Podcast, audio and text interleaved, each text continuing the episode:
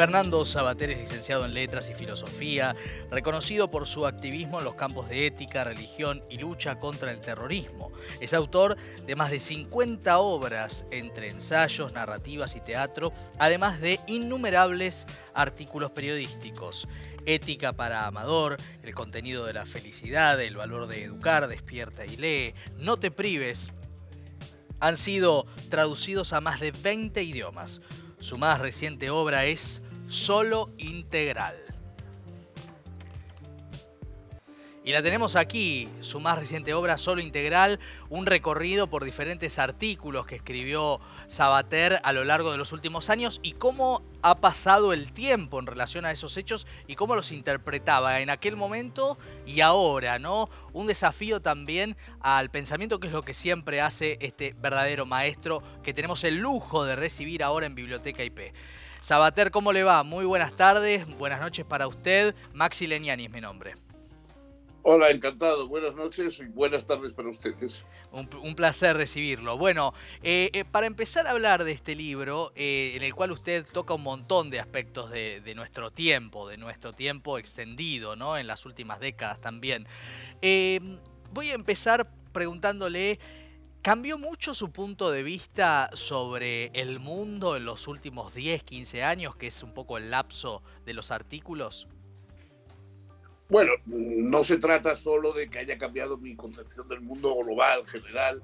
Eh, he, cambiado de opinión en algunos aspectos. ¿no? Yo en el libro lo que hago es prolongar cada uno de, las, eh, de los artículos con otra especie de, artículos de similar extensión, en el cual reflexiono sobre lo, lo que han traído los años posteriores.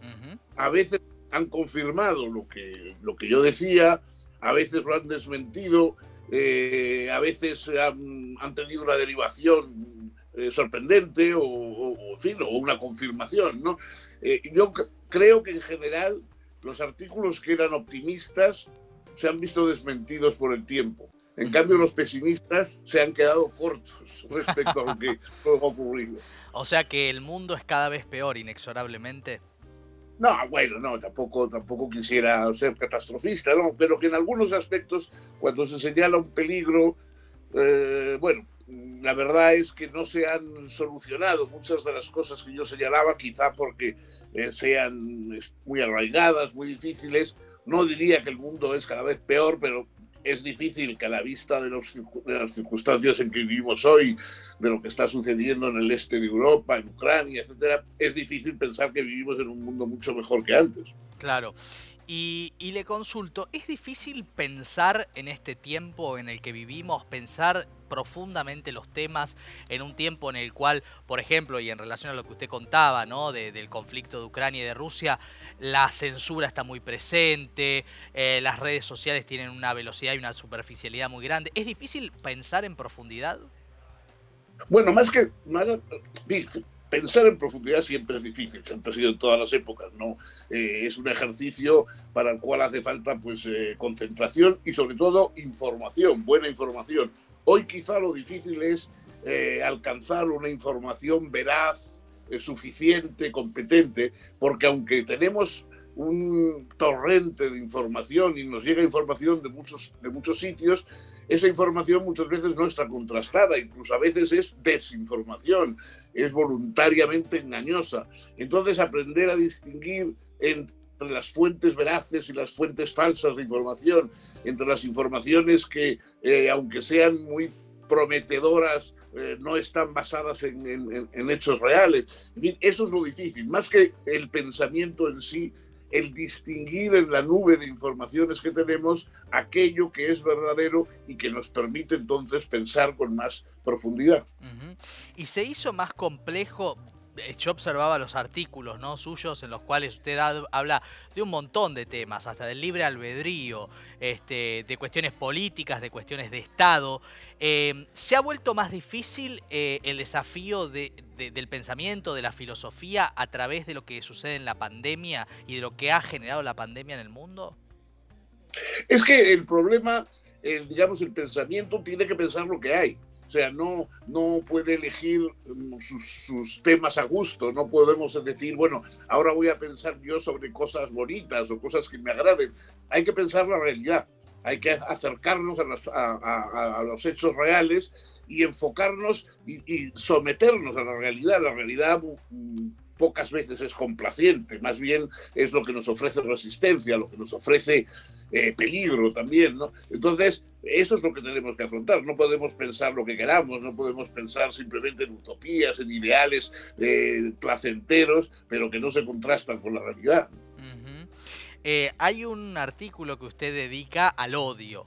El odio en nuestro tiempo, no sé si usted coincidirá, está teniendo un protagonismo creciente. En España también se ve esto, ¿no? Las posturas extremas, extremistas.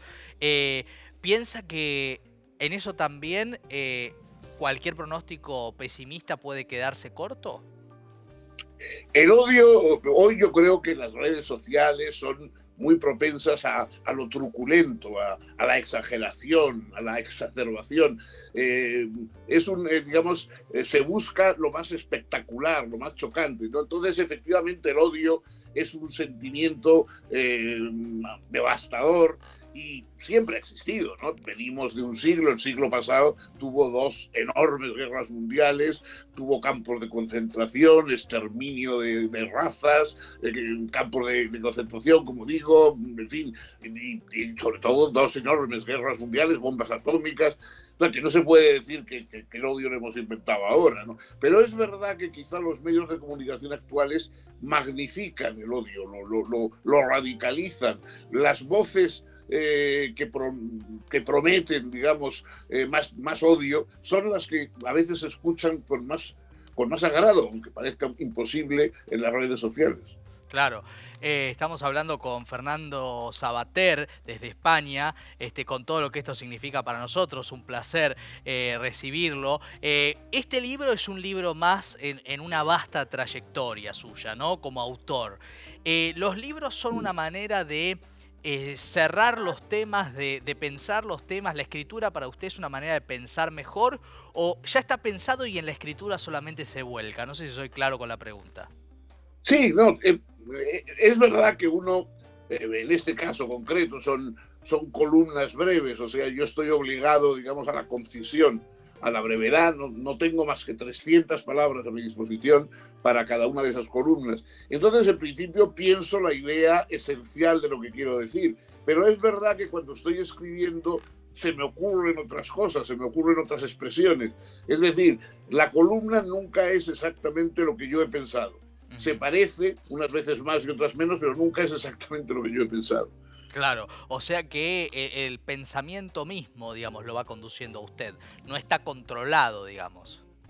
Es que no, no, si piensas de verdad, el pensamiento va un poco por donde quiere, o sea, no, no, no puedes eh, detenerte a gusto, no puedes decir, bueno, ya está, hasta aquí llegué, no, eh, el, pensamiento te, te, arrolla un poco, ¿no? Te, arrastra. Entonces, en ocasiones, a pesar de la brevedad de la columna, a pesar de que tienes que ser muy conciso, eh, yo me noto que, me estoy dejando llevar, ¿no? Por las ideas. Claro.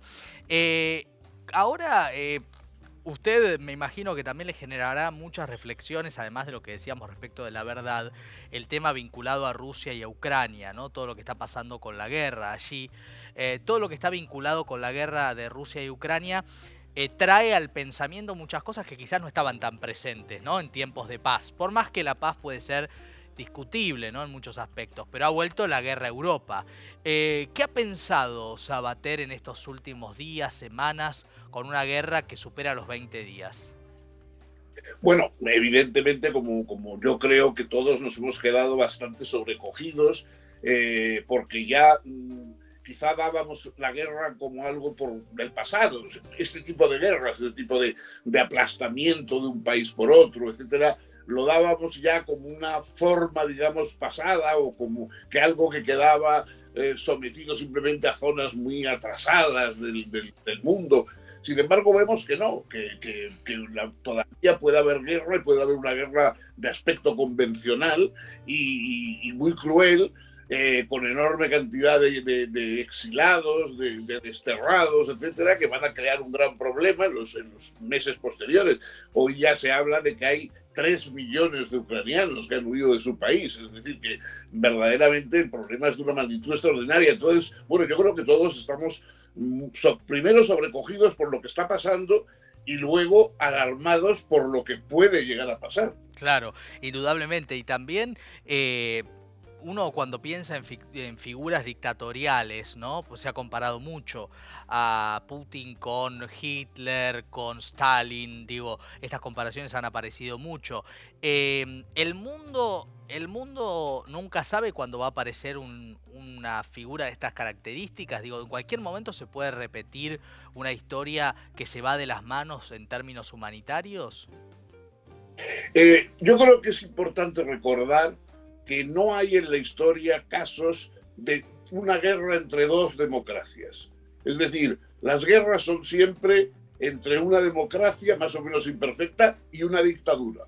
¿no? Los, siempre el, el, elemento de una dictadura, es decir, de un país que no tiene opinión pública, en la cual la gente no puede expresarse, en la cual no hay verdaderamente libertad ni de expresión, ni de pensamiento, ni de educación, etcétera, eso es, ese es un, polvorín que termina creando las guerras. En cambio, entre dos democracias pueden colaborar más o menos, pueden mover, vivir momentos de tensión, pueden vivir enfrentamientos eh, económicos, comerciales, pero no se dan guerras. En este caso, de nuevo, se ve que un país totalitario, un país eh, dictatorial, más o menos mm, eh, disfrazado, pero un país dictatorial es siempre un peligro para, sus, para los países que están alrededor.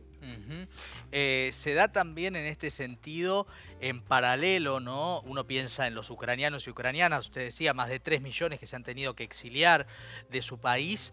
Eh, también la conjunción de esa situación de destrucción y de guerra con la creciente desigualdad ¿no? en el mundo, que la pandemia acelera.